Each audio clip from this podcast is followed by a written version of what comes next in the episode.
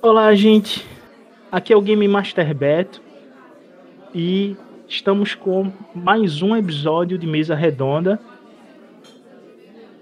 E esse episódio vou contar com a participação do Renato e do Emanuel, que foram players que participaram da primeira parte do projeto quando foi o resgate, aquela aventura inicial. Eu gostaria de agradecer a todos os ouvintes que nós conseguimos ultrapassar a marca de 500 reproduções, tanto no Anchor quanto no Spotify. Isso é uma marca importantíssima e que me dá impulso de querer avançar com esse projeto e fazer coisas novas. Uma dessas coisas novas é a mesa redonda ela vai passar a ser mensal, então uma vez por mês, sem data fixa, vai ter esse cast. E esse mês estamos contando com a participação dos antigos players. E eu gostaria de é, ter uma maior interação com vocês. Lembrando que o podcast ele tem um canal no Telegram onde essa interação ela se torna maior. Estou sempre presente lá no Telegram e tudo que vocês comentarem por lá eu vou estar interagindo com vocês. Então, na descrição desse cast tem o canal do Telegram, entrem lá, vamos participar, conversar. Pretendo a partir do mês que vem fazer uma vez por semana um chat no Telegram para a gente conversar por uma hora por semana, trocar ideias, ver o que é que vocês estão achando do cast e tudo mais. E obrigado. Obrigado a todos. Gostaria de agradecer também aos parceiros, o pessoal do UTK, Paula Penélope e Matheus Castilhos, que são os dubladores e as vozes do Bom Dia Predator. E vocês são sensacionais, o trabalho de dublagem de vocês é excepcional. Muito obrigado por encarar esse projeto. E gostaria de apresentar oficialmente os convidados Renato, boa noite. Fala Beto, boa noite. E aí, Manuel, boa noite, cara. Fala aí, meu amigo, boa noite, tudo bom? Boa noite, Beto. Boa noite. A gente é, jogou na primeira parte do projeto do Era de Bogan, na parte de O Resgate. O Renato era o Shin, o saudoso mestre Shin, que hoje é NPC. E o mestre Magnus, que era o personagem do Emanuel, e agora salva o pessoal toda vez que a turma tá enrascada, é só gritar Magnus que ele aparece. Eu não sabia que ele tava tão, tão famoso assim.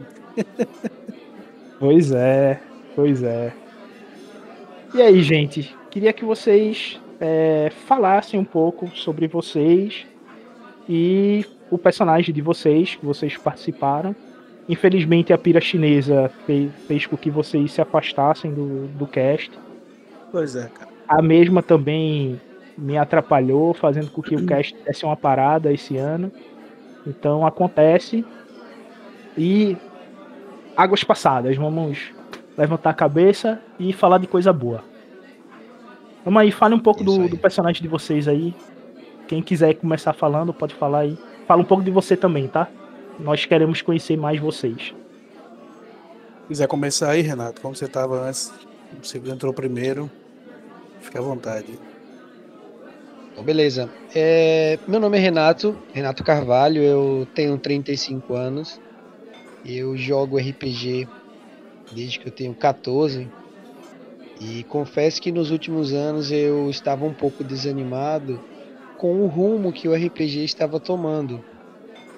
E felizmente, depois de entrar nesse grupo aí é, do Fronteira do Império, esse jogo narrado pelo Beto resgatou aquele roleplay, o que eu acho que é a essência do RPG.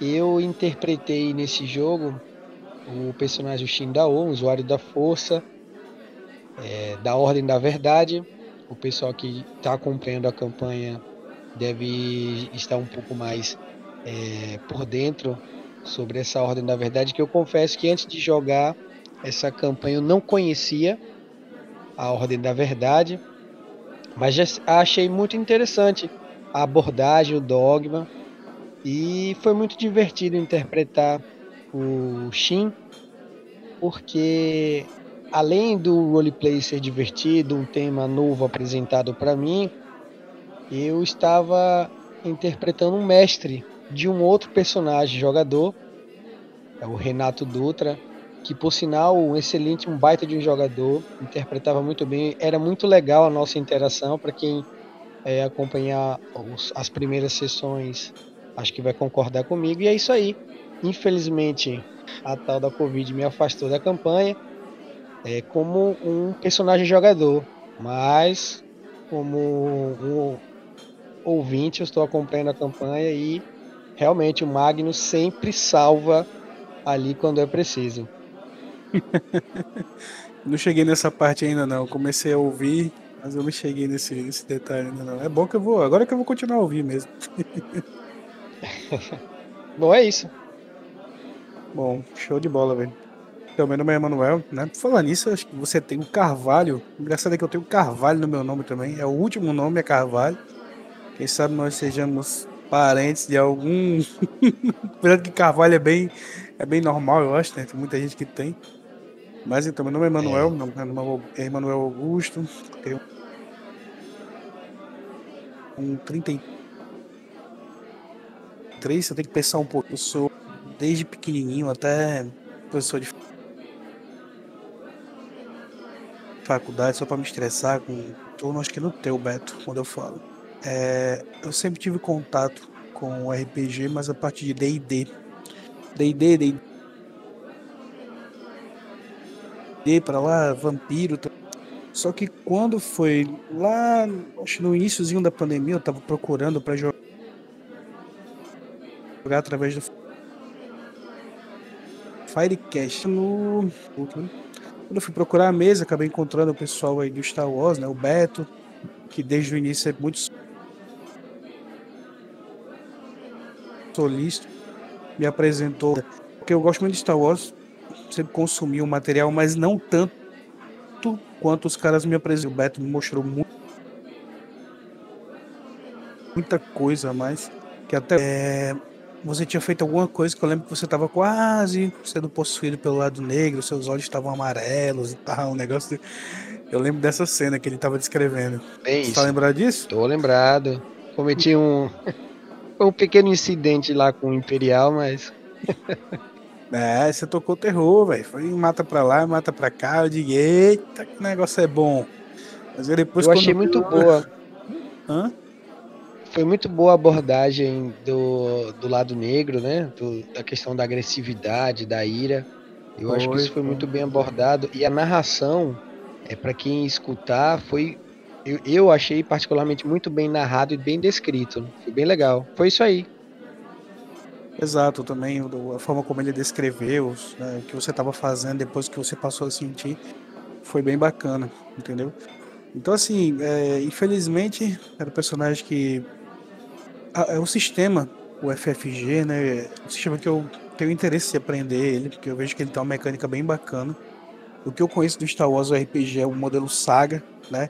Que falar nisso, eu nunca tinha mestrado na minha vida e comecei a mestrar esses últimos tempos agora o Saga.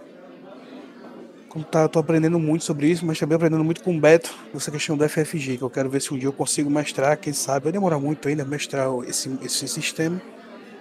Só que infelizmente essa Covid acabou me afastando, né? Acabei perdendo minha sogra nessa questão aí da Covid.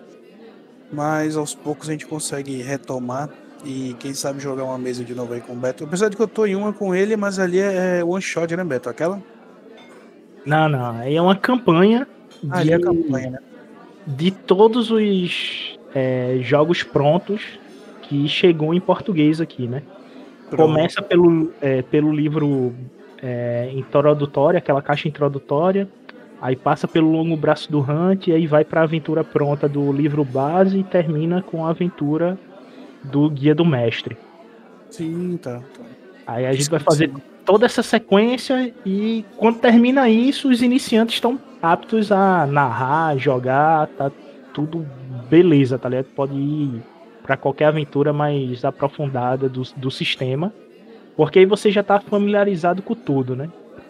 Principalmente com a, como a gente tá jogando Fronteira do Império, aí você vai estar tá apto a entender melhor toda a parte de obrigação, o esquema de início de sessão, de estar tá jogando DSM, de ativar a obrigação, de como você diminuir a obrigação. Durante toda essa aventura você vai conseguir é, entender isso. Isso aqui, isso aqui. E o break como você mestra há muito tempo, você ainda dá uns toques também, negócio de mestrar, né? Você estava dizendo aquele dia para mim, o lance do. Pega um sistema para você, né? Senão você quer trabalhar toda, todo o universo, você não consegue, não. é, você tem que. Pô, Star Wars é uma galáxia, né? Então, Exato. Então você tem é, meio mundo de, de, história. Você não precisa seguir o canon. O canon ele é só uma base. Uhum. E o Legends é o que você vai trabalhar. Você pega uma história do, do Legends que o universo do Legends é gigantesco. Mas você tem que reduzir as histórias do Legend, né? Porque tem umas histórias do Legend ali que não, mas aí é que tá, como o Legend ele é gigantesco e você pode trabalhar em qualquer ponto dele, tá ligado? Uhum. Porque, apesar dele ser gigantesco, são histórias que ela tem início, meio e fim. Verdade. O Legend. Então, como você tem início, meio e fim, você pode pegar aquela história que já tem, ela já tá bonitinha e você formatar para sua mesa da melhor forma que você é, puder fazer, tá ligado? Uhum. E a consequência disso é que você vai ter mundos prontos, sistema pronto, tá ligado? Teus principais NPCs, que vão ser os inimigos dos teus players, já estão prontos ali, tá ligado? A sua adaptação, ela é somente a adaptação do background do, da história geral daquele sistema. E o resto é só sentar no programa do OG e montar os NPCs, tá ligado? E para quem joga FFG e não usa o programa do, do OG, cara, tu tá dando um tiro no, no pé, tá ligado? Porque aquele programa ele é perfeito pro narrador e excelente pro jogador. Por que per perfeito pro narrador? Porque o narrador ele vai conseguir, através de um único programa, montar veículo, NPC, planeta, aventura, tudo nele. Você não precisa estar em nenhum outro canto. Tu abre esse programa e consegue montar tudo nele. E, e após tu montar tudo isso, tu gera um PDF e tu vai ter tua aventura pronta, própria, tá ligado? Pra cada sessão. Que é exatamente isso que eu faço, tá ligado? O, o OG é aquele que, que você me mandou o arquivo, eu entrei. Isso, isso, isso. Eu rolei os dados depois, né? É, o programa do OgDude, o cara fez um programa free, pensando nos fãs do, do FFG, tá ligado? Uhum. E nele você, na atual versão, você tem até o livro Rise of Separatist, que tá nele. E você pode jogar desde as Guerras Crônicas até a queda de Endor. Ele cobre tudinho isso. Você tem todos os poderes da força, as árvores de, de talentos avançadas, tá ligado? Que isso, quando você chega a mais de 30, tá ligado? Então você. Aquele Aquele, aquele programa ele tem mobile ou não? Não, só para PC.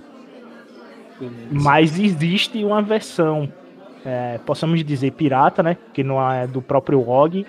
Uhum. Como é um programa aberto, o pessoal copiou a fonte, mas tem uma versão para Android desse programa, tá ligado? Que não deve e... rodar 100% igual. É exatamente o que eu ia dizer. Não roda direito, tá ligado? Mas você consegue é, exportar o XML dele, né? Entendi. Então você consegue armazenar os personagens. Mas está fazendo edição nele, não, você não consegue. Agora, eu... Diga, pode falar.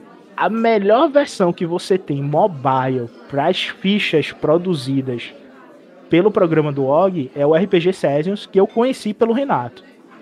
Quando a gente estava iniciando uh, o jogo, uh, o podcast, tá ligado? O Renato me apresentou o Sessions e fenomenal, pô. Que programa incrível.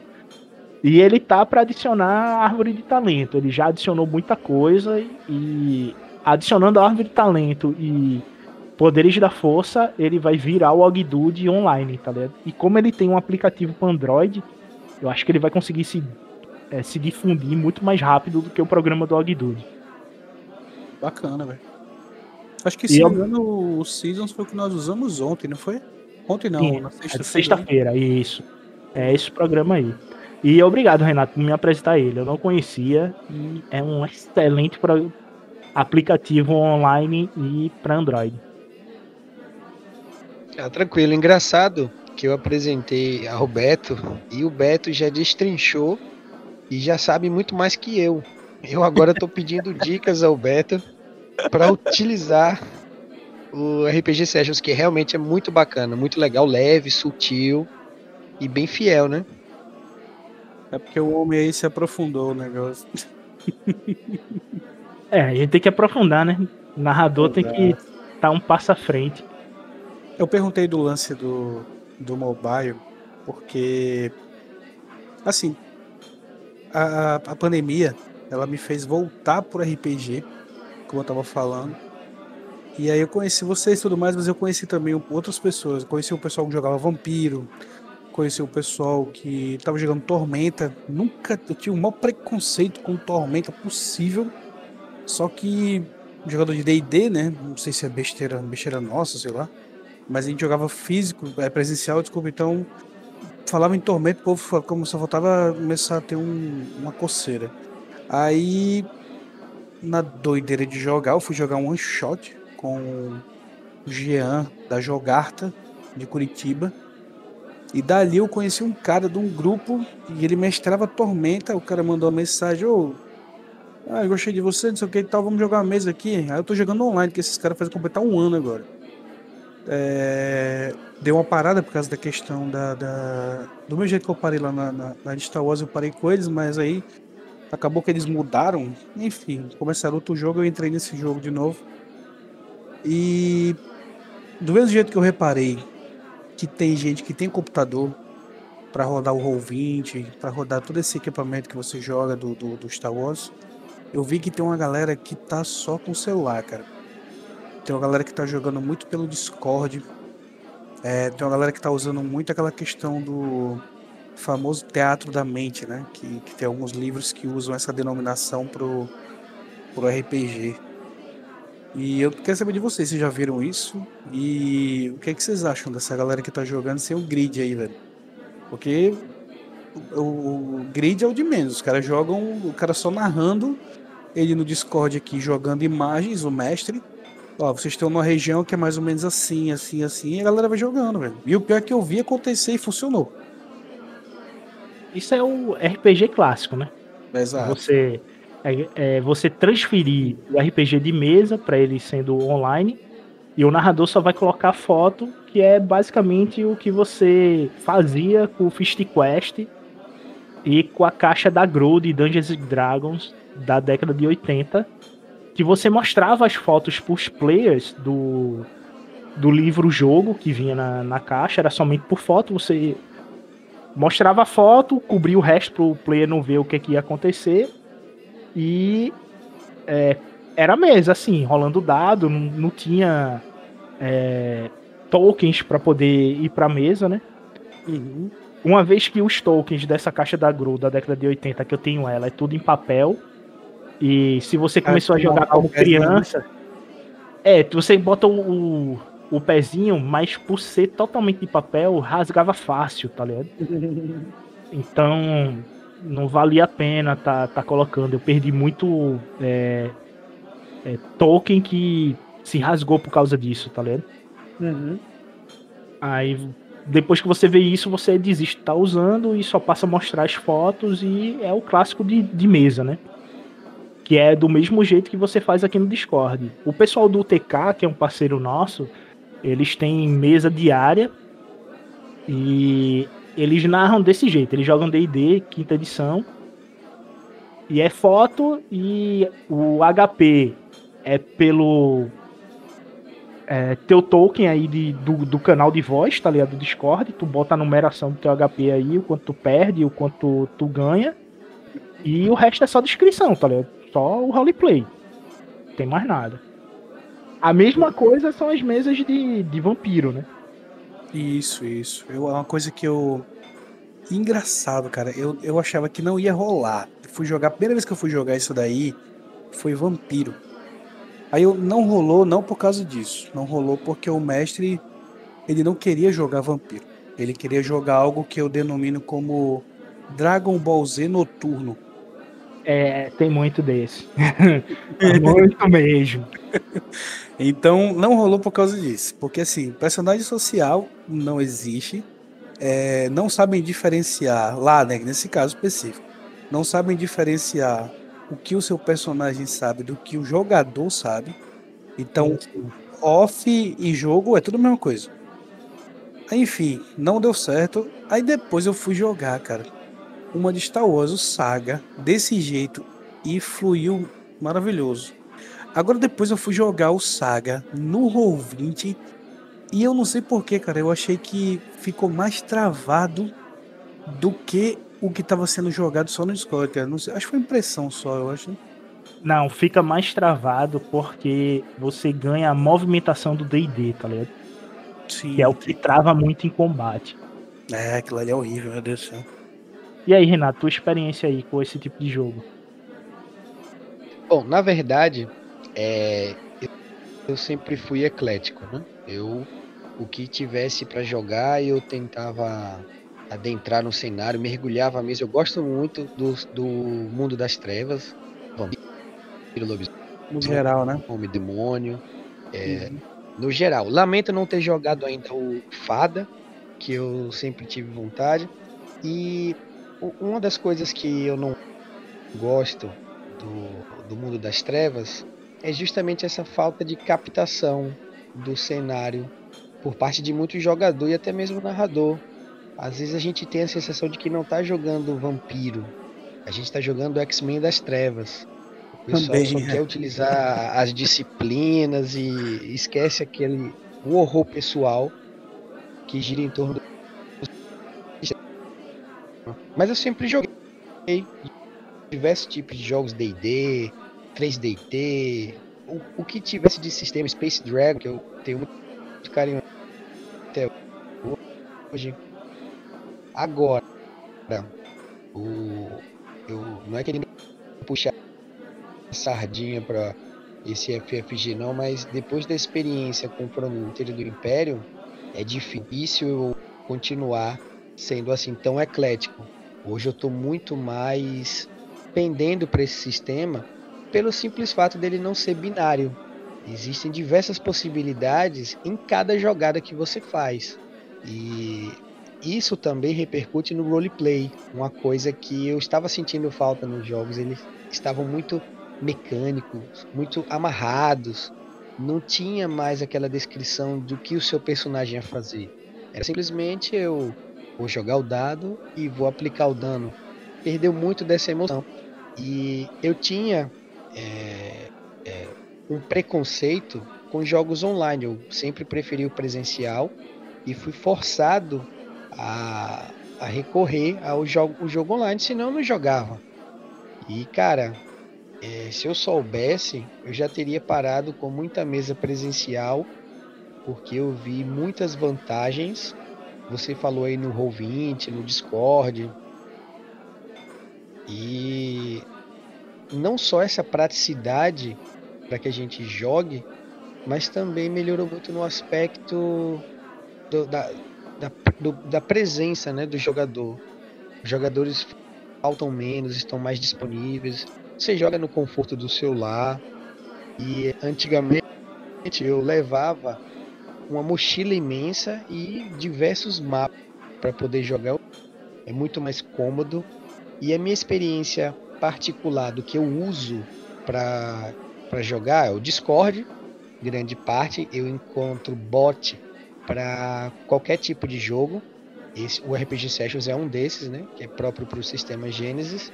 E depois da atualização do Discord em que dá para apresentar a tela, eu utilizo uma versão free de um aplicativo chamado 3D Virtual Tabletop.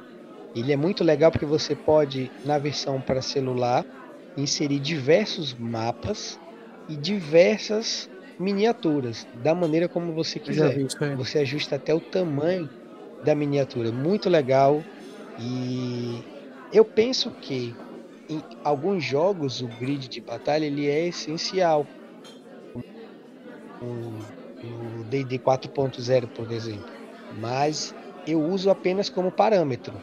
E gostei muito do FFG pela questão do distanciamento, espaçamento entre os personagens ser abstrato.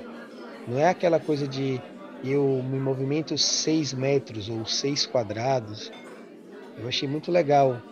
Ah, quem, quem tiver oportunidade de dar uma olhada no Fronteira do Império, na questão do distanciamento, quem está acompanhando a campanha do Beto é, sabe que ele explora muito bem essa questão do espaço abstrato. Ele, é, não sei se ele está usando ainda o Roll20, está usando ainda o Roll20, Beto? Eu só uso para poder marcar o. Não é bem o distanciamento, é marcar a quantidade de NPCs pro player ter ideia, tá ligado? Vai estar tá por ali. Né? É, só ter um, uma noção se ele tá sendo cercado, como é que tá a movimentação dos NPCs, mas o resto é interpretação livre. É, e eu gostei muito desse seu método. E a gente está falando de aplicativos, né, do OG, do Discord, é, sistemas que a gente utiliza para jogar. Existe o Foundry e apesar de eu ter achado ele magnífico, né, ele possui diversos recursos. Eu acho que ele é um, uma ferramenta que é, retira um pouco o roleplay da campanha ele torna o jogo um pouco mais mecânico. Então Sim. eu acho que o caminho é esse. Aplicativos em que a gente mantém uma comunicação, tem um rolador de dados e quem, quem sabe um mapa apenas para usar como parâmetro. Mas é uma questão assim, pessoal minha. Mas o, o que acontece, cara, é que tem muito jogador que se você não tiver mapa, o cara não quer jogar por mais que seja um mapa extremamente simples, aquele mapa que ele faz na hora, usando as ferramentas do Roll20, ele usa a sombra e as coisas do, do Roll20 para ele fazer um mapa na hora. Só para dizer que você tem um caminho para seguir para cá, seguir para lá. É, é complicado, entendeu? Tem uma galera que é muito é, grinder, né? É, tem que ter um grid, Tem jogador que, que é visual. É, tem jogador que é visual mesmo. Então aí o narrador é... precisa se adequar. Eu sempre sugiro que o narrador utilize o mapa apenas como parâmetro. É, porque assim, o narrador, eu já tive a experiência de usar o mapa tanto como parâmetro quanto recorrer sempre ao mapa mesmo, questão de marcação e tudo. E é, eu senti que a minha narrativa, a minha história fica prejudicada. O jogo perde o ritmo, aquela emoção da descrição, então Sim. eu mudei a minha forma de narrar por conta disso. Mas é, se o narrador também tem certa dificuldade, não tem problema. Os jogadores acabam, creio eu, que se adaptando a isso. Não, o mapa no FFG ele se torna essencial em algumas aventuras prontas. Por exemplo, no longo braço do Hunt, eu vou usar aquela neblina de guerra, né? para poder apagar, né? para apagar e vocês vão estar tá usando só uma lanterna para poder iluminar o mapa. Eu vou botar parede e tudo para deixar o jogo naquele clima de, de tensão, tá ligado? Você não saber o que vai estar tá vindo em direção a você. Porque nessa segunda parte da, da história, que é uma história pronta, vocês vão ter muita emboscada e pode se deparar com um monstro. Então o ideal é você tomar aquele susto, tu abrir a tela e ter o token do, do NPC aparecer na, na sua frente, tá ligado? Principalmente se for de monstro, aí é que dá aquele susto mesmo, tá ligado? Mas o, o engraçado dessa questão do susto, que às vezes quando você tá narrando uma coisa, se você tiver uma galera que consegue ter imersão no jogo, uma vez teve um caso que eu tava narrando os caras de fazer alguma coisa em Felúcia. Eles estavam na hora que entrou no sistema próximo ali ao planeta, ó, oh, vocês estão olhando aqui e tudo mais, aí eu perguntei de qual lado na nave vocês estão? aí já ficou aquele silêncio. Aí, aí um primeiro, o primeiro falou, eu tô na esquerda. Aí todo mundo, é, eu tô na esquerda também. Por quê? Não, porque vocês começam a ver. Quando vocês olham pro planeta, vocês estão vendo depois uma algo com formato como se fosse uma grande seta, como se fosse uma lança, uma coisa branca flutuando ali. Os caras não, querem Star Destroyer. Aí os caras, não, não, não, não, tá todo mundo do lado direito. Aí eu falei, mas eu não falei nem onde é que ele tava, cara. Calma que vocês vão dizer onde é que tá. Aí o bichão, diga logo, diga logo, que agora eu tô com medo de levar um tiro aqui. Tem uma galera que às vezes não precisa nem ter um mapa, os caras se empolgam só com, o que você tá falando, tá ligado? É engraçado isso, cara. Ou então, ou então é um jogador legal. que. É. Ou então, e, e, e, o jogador que ele, ele percebe quando você tá armando alguma coisa. Teve um lá que vocês chegam numa região que tem tipo um lago. Só que vocês percebem que esse lago ele não é tão fundo, não. Se você entrar nele, bate no seu joelho. E se você for dar a volta nele, vai, vai encurtar aí, você vai ter que ir quase um dia mais de caminhada. Aí o cara não vai entrar nessa água, não. Não, mas todo mundo vai entrar. Não, não vou entrar, não. Que eu sei que vai sair algum bicho daí. E o cara, o cara incomodou, incomodou até dizendo que queria dar a volta. Ai, meu Deus do céu. É engraçado. Tem umas coisas que acontecem que o cara se diverte, velho. Eu tô jogando uma mesa de DD quarta edição, né? Corra pra Aí... quinta. Não, é porque é, o narrador gosta da, da quarta edição e ele narra bem a quarta edição, tá ligado? Ele consegue. Sim, sim. E aí o. Também da quarta. Ela tem seus problemas, mas eu gosto dela também. Pronto, aí ele botou a gente numa, numa tumba, tá ligado? E uhum. tinha um, uma charada que a gente tinha que decifrar. Não. Enquanto a gente não decifrasse essa charada, os monstros iam continuar vindo, né? Hum. Aí a gente tava tudo no nível 1, né? Aí eu passei a mensagem de texto pra turma, ó. Fica todo mundo quieto perante essa charada e vamos upar, né? Porque a quarta edição, quanto mais monstro você mata, melhor para você conseguir evoluir no final. E eu tava vendo que a gente não ia, ia passar essa sair dessa dungeon e ainda ia continuar no primeiro nível. Só Aí nessa... farmando monstro no RPG de mesa, cara. Meu Deus. Exatamente. Aí quando os monstros vinham, a gente passou, acho que a sessão era para ter três horas. Metade da sessão, uma hora e meia, foi só matando os monstros nessa sala. Cada vez mais vindo. Aí, quando eu vi que já tava pra estar no meio da sessão, eu fiz, ó, vamos decifrar isso aqui, parar com, com esses monstros aí, bora tocar. Dito e feito, no final da sessão todo mundo poupa o nível 2. Ou senão a gente não ia upar, tá ligado? Mas acontece, às vezes você vê essas oportunidades na mesa, se você tem mais experiência, tá ligado? Quanto mais tempo você joga RPG, você vê, você consegue notar o, o que o mestre tá fazendo, tá ligado? Eu tô numa mesa de, de Vampira Máscara também. E o narrador tentou me colocar numa prensa com o príncipe, tá ligado? Me jogou uma armadilha. Aí eu notei o tabuleiro de xadrez e fui atrás do político local que o príncipe tava tentando ganhar influência, né? Ah. E fui lá para poder matar o cara, na, na cara dura, né? Você queria ganhar, matar o cara e ganhar, ganhar o ponto com o príncipe. Exato. Aí o narrador ficou meio sem noção, tá ligado? De, do que tá acontecendo. Aí ele me deu uma outra dica que eu não sabia. Que o político tava envolvido com caçadores. Ah, aí você ia dançar. É, a diferença é que a sorte tava do meu lado, tá ligado?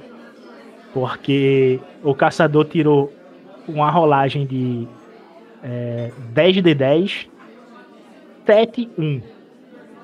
Nossa senhora. Aí eu matei o caçador, né? O cara vacilou, errou feio. Aí eu cheguei junto e dei uma de assamita. Fui pra junto e acabei com ele. Apesar que eu sou uma sombra, né?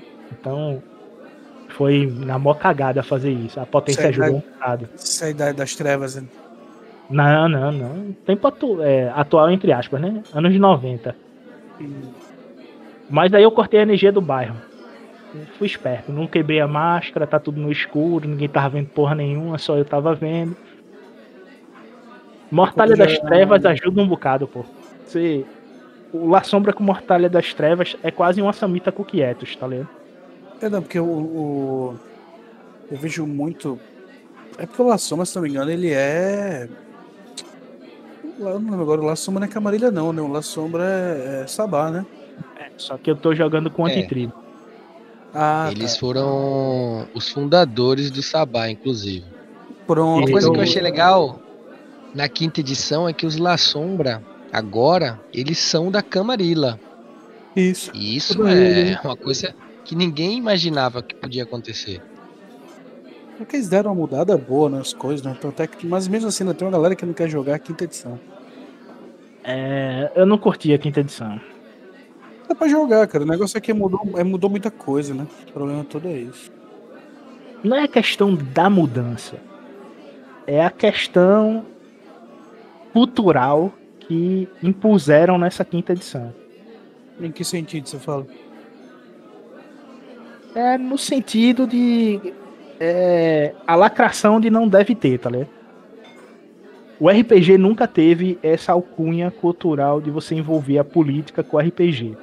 E a White Wolf tá sendo é, excepcional nisso. Ela fez isso com o Sion, tá fazendo isso com o vampiro, colocou em lobisomem.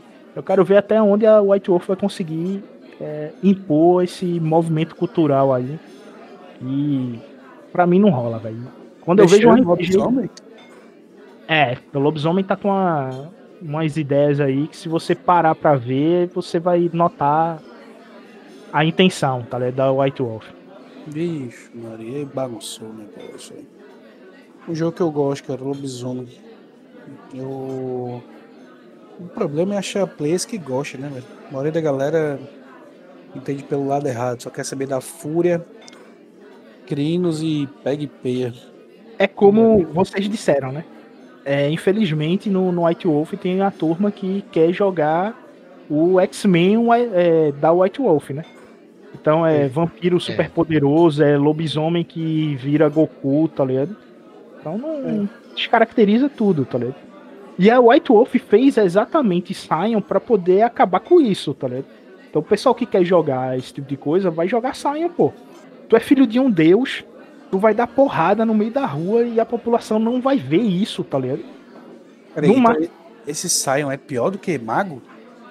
O Sion é avacalhação pura, pô. Sion é Percy Jackson é, adulto, tá ligado?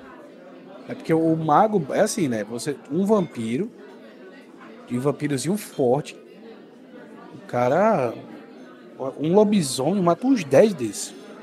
Aí quando você vai pro Mago, o Mago sozinho, dependendo do nível do Mago, ele mata uns 50 lobisomens por aí. Dependendo Cara, do posto do lobisomem. Sion, tu vai ser o filho de um deus, certo? E o teu objetivo de vida é lutar contra os titãs que querem derrubar os deuses ou lutar contra um deus que tá querendo matar teu pai, tá ligado? Então, Ai, deixa se você é fã dos livros de Percy Jackson e os outros livros de Rick Riordan, que ele explorou bem toda essa parte mitológica nessa ideia, é muito massa, velho. Porque a mesma ideia de névoa que tem nos livros de Percy Jackson tem no jogo, tá ligado? Então tu tá lutando contra um gigante de fogo, a população não vê um gigante, tá ligado? Ela vai ver um caminhão pegando fogo vindo em tua direção e tu parou o caminhão com um murro. Entendi, entendi. O pessoal vai, vai achar que tu é um ser divino, tá ligado? Eita, esse cara aí, ele é um profeta, tem. Deus abençoou ele, tá ligado? Ou se o gigante te acerta, tu sai voando e tu saiu vivo, o pessoal vai dizer, pô, sobreviveu por milagre, tá ligado? E aí você ganha devotos pro teu pai por tá vendo isso, tá ligado? Então tem toda essa ideia de quantidade de devotos e o, o quanto esse quanto mais devotos tem, mais teu pai é poderoso, mais poder tu tem, tá ligado? Que aí entra um pouco de mistura com a ideia de deuses americanos, tá ligado? Quanto mais pessoas louvam um determinado objeto, mais poderoso é esse deus, tá ligado? Sim, sim, sim. E o panteão mais poderoso dentro de Sion é o panteão Deva, que é o panteão hindu, né? Que são bilhões de pessoas que seguem a religião hindu e é o, os mais poderosos. Que E por falar sentido. de, de Sion, de, de vários outros RPGs, é, Renato, eu sei que você tá aí pronto para poder narrar Star Trek. E aí, fala mais sobre esse sistema. Vamos apresentar para o público um novo sistema aí diferenciado. Pois é, cara. Eu nunca joguei e também nunca narrei esse sistema.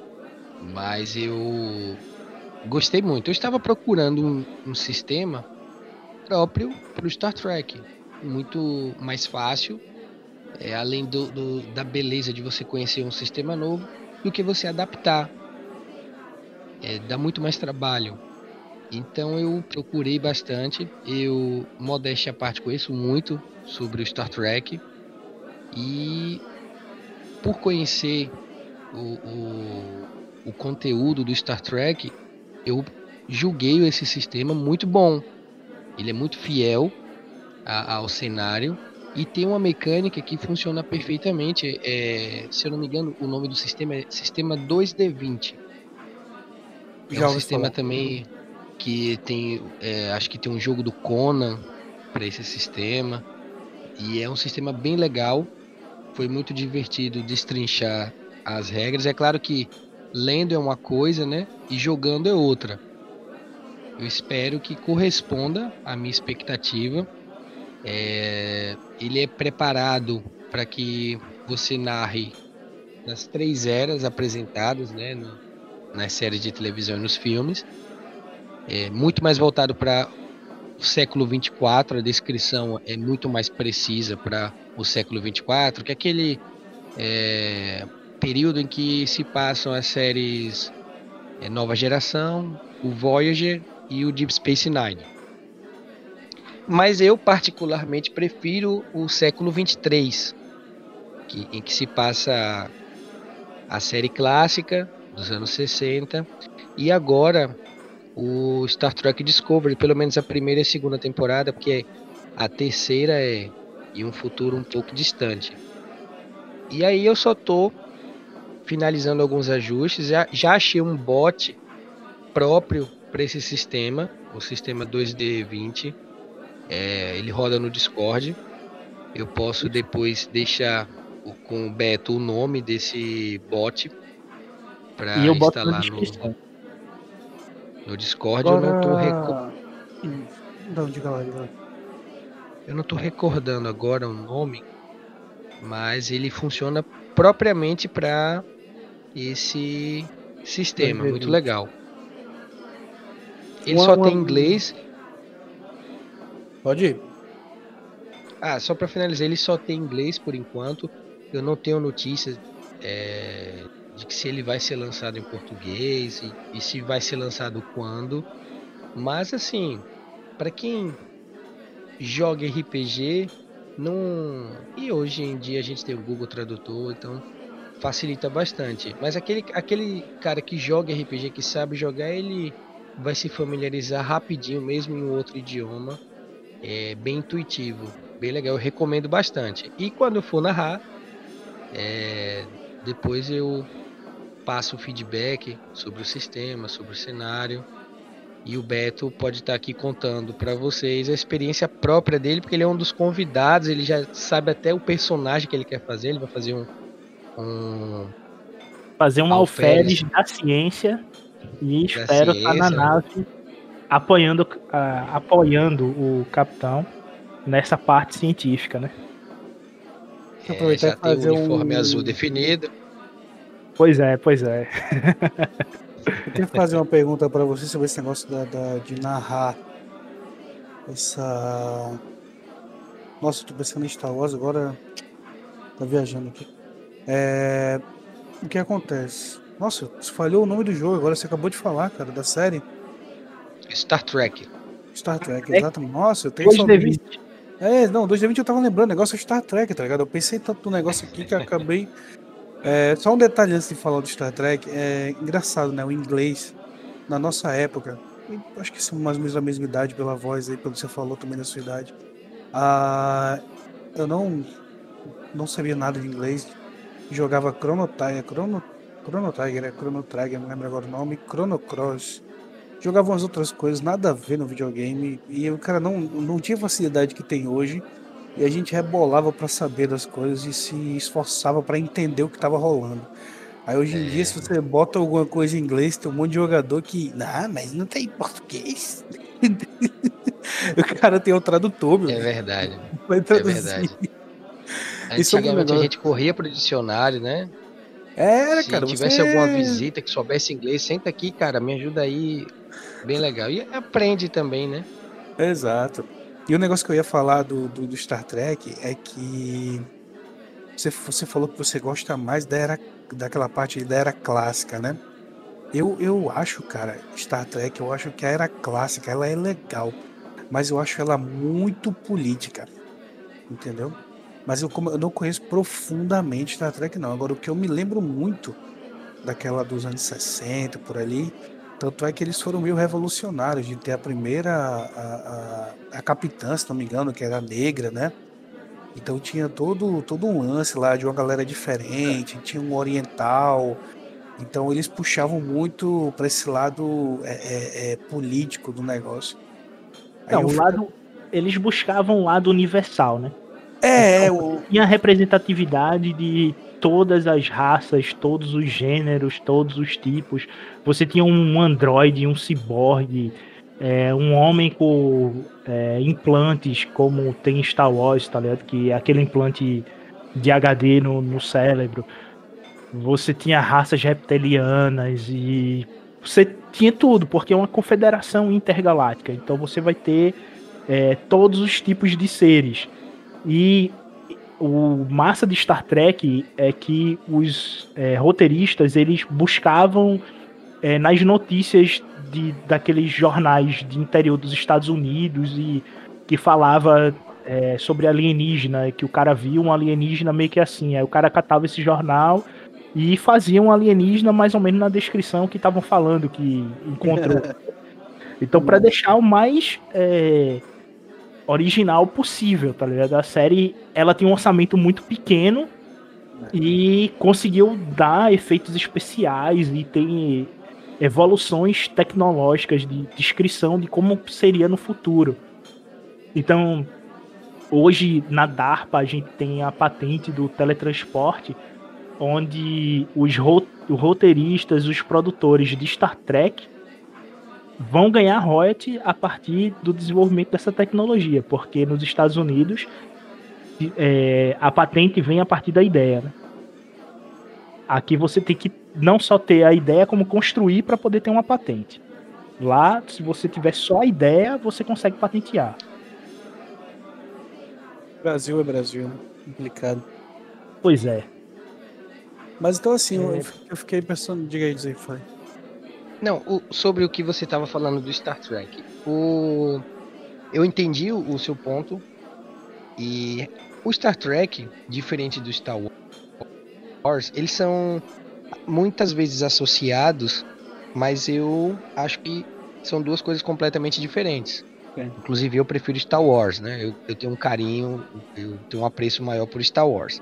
Mas são coisas diferentes. No Star Trek, é, a questão política é realmente a intenção. O criador da série, ao meu ver, ele é um, era um, um- um gênio, um cara avançado para sua época. E ele tem uma frase que eu acho muito bonita, que ele fala sobre nós seres humanos, e que ele diz o seguinte: é, se nós que vivemos num planeta pequeno não conseguirmos é, respeitar as pequenas diferenças que nós temos, então que Deus nos ajude quando a gente se deparar com espécies totalmente distintas, com culturas totalmente desconhecidas através das estrelas. E é uma mensagem que ele passa sobre questão de preconceito, discriminação, desde aquela época que era nos anos 60 uma época em que as mulheres não tinham tanta voz quanto tem agora. É...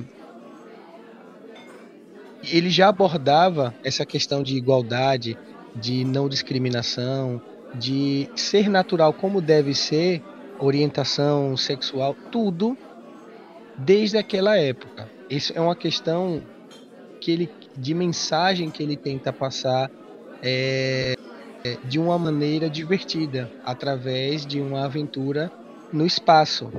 Mas diferente de Star Wars, que também é, pelo próprio nome, né, fala sobre guerras, militarismo, o Star Trek é uma nave de exploradores. Eles não são soldados. Eles estão desbravando a galáxia através é, de uma busca do desconhecido. E a Sim, minha são preferência... naves de ciência, né? A maioria das naves são naves científicas com laboratórios para poder explorar, né? Exatamente. E segundo a própria Federação dos Planetas Unidos, eles só atacam, eles só usam da violência quando não tem mais nenhuma outra forma de negociação. Eles tentam de todas as formas, até se expõem é, na tentativa de diplomacia, até que não há forma de conversação, aí eles partem realmente para as vias de fato. Mas isso só em ultíssimo caso. E a minha preferência pela pela série clássica, a época da série clássica, eu falo muito mais pelo jogo de RPG do que propriamente a gente falar de, do que gosta de assistir. É, se a gente for jogar na, na, no século 22, por exemplo, em que se passa um seriado Star Trek Enterprise, que é um baita de um seriado, é, não, não acho que seria tão legal para os jogadores, principalmente para uma primeira vez que estão jogando, por conta das restrições que serão impostas. Por exemplo, nessa época só existia uma ou duas naves é, da classe é, de exploração, a Enterprise mais uma, que é a Columbia, e não existia a Federação dos Planetas Unidos, era simplesmente a frota estelar que era propriamente da Terra, do planeta Terra. Então, olha quantas restrições. Além da tecnologia, que ainda estava engatinhando comparado aos outros séculos, a questão da diversidade de espécies que poderiam ser escolhidas também seria muito mais restrita. Já no século 24, eu acho que seria um pouco fácil demais para os jogadores por conta de toda a tecnologia à disposição, da forma como é abordado. Então eu acho que eu, colocando ali no meio termo, é, em que você pode no século 23, já com a formação da federação, escolher uma grande quantidade de espécies é, e de, de, de culturas, existe também uma tecnologia que nem vai facilitar demais para os jogadores, mas também vai proporcionar algum é, evento em que eles possam se apegar a essa tecnologia para poder é, resolver os problemas. Então, no mais, é só por essa questão de roleplay que eu escolhi o século 23.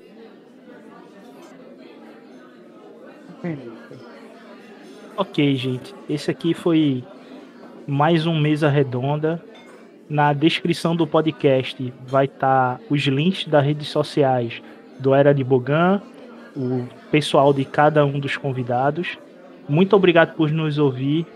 Continue nos prestigiando e até a próxima.